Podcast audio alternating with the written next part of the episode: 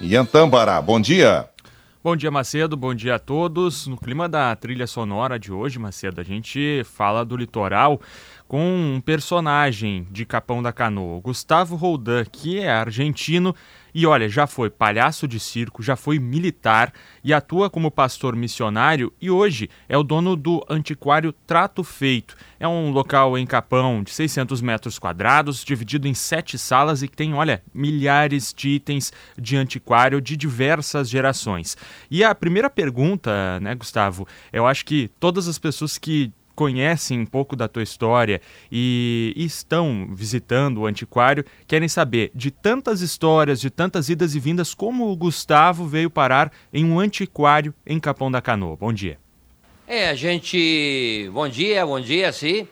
É, a gente viajava muito, eu tinha um motorhome e depois de, de, de, viver com 60 e poucos anos, a gente tocou a estrada, tocou a estrada e ia juntando em cada povoado, em cada cidade, ia juntando e acumulei e praticamente virei um acumulador.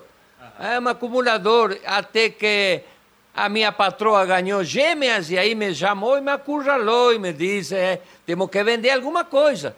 E aí começou, começou e me inspirei naquele negócio americano do history e botei trato feito capão da canoa. E aqui estou comprando e vendendo. De como que vocês vieram parar aqui em Capão especificamente? Nós somos missionários enviados por uma missão argentina. Entramos no Brasil pela Polícia Federal, documentados como ministros religiosos.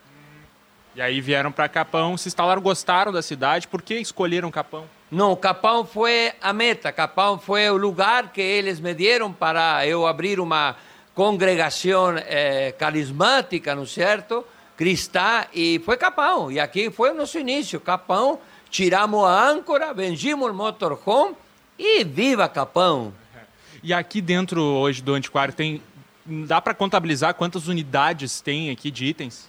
Antigamente, antes da pandemia, fizemos um balanço que se diz e era mais de 10 mil. A verdade é que a gente perdeu a conta.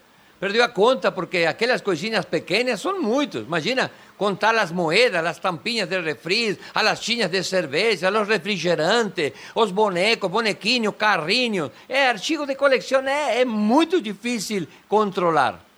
É, só para trazer alguns exemplos para o nosso ouvinte do Gaúcha hoje. É, eu, eu cheguei aqui e dei primeiro toda uma volta em toda a loja para sentir o ambiente.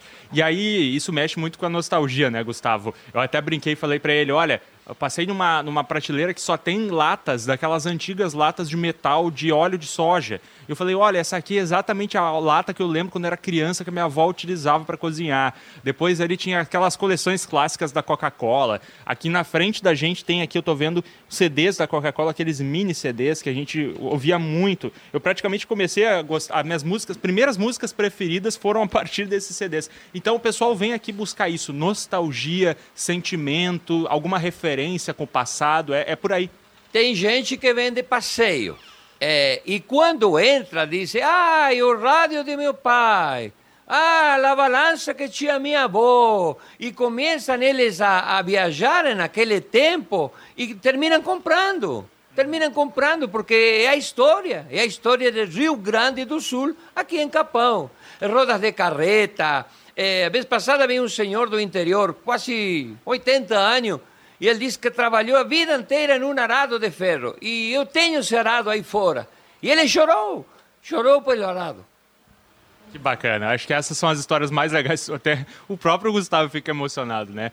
Parabéns pelo trabalho de vocês aí. Quem quiser conhecer o Trato Feito, endereço para o pessoal se localizar aqui em Capão. Rua Santo Amaro, 336. Rua Santo Amaro, 336.